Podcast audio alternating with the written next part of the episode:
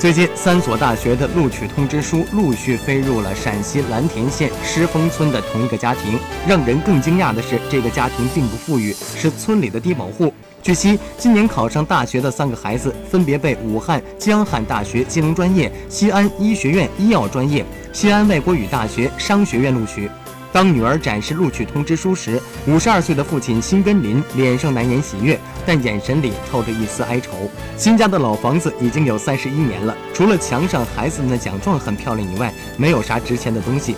父亲称，一次考上三个大学生是喜事，但也很有压力。目前，当地政府对于低保户考上本科的娃，每人给发七千块钱。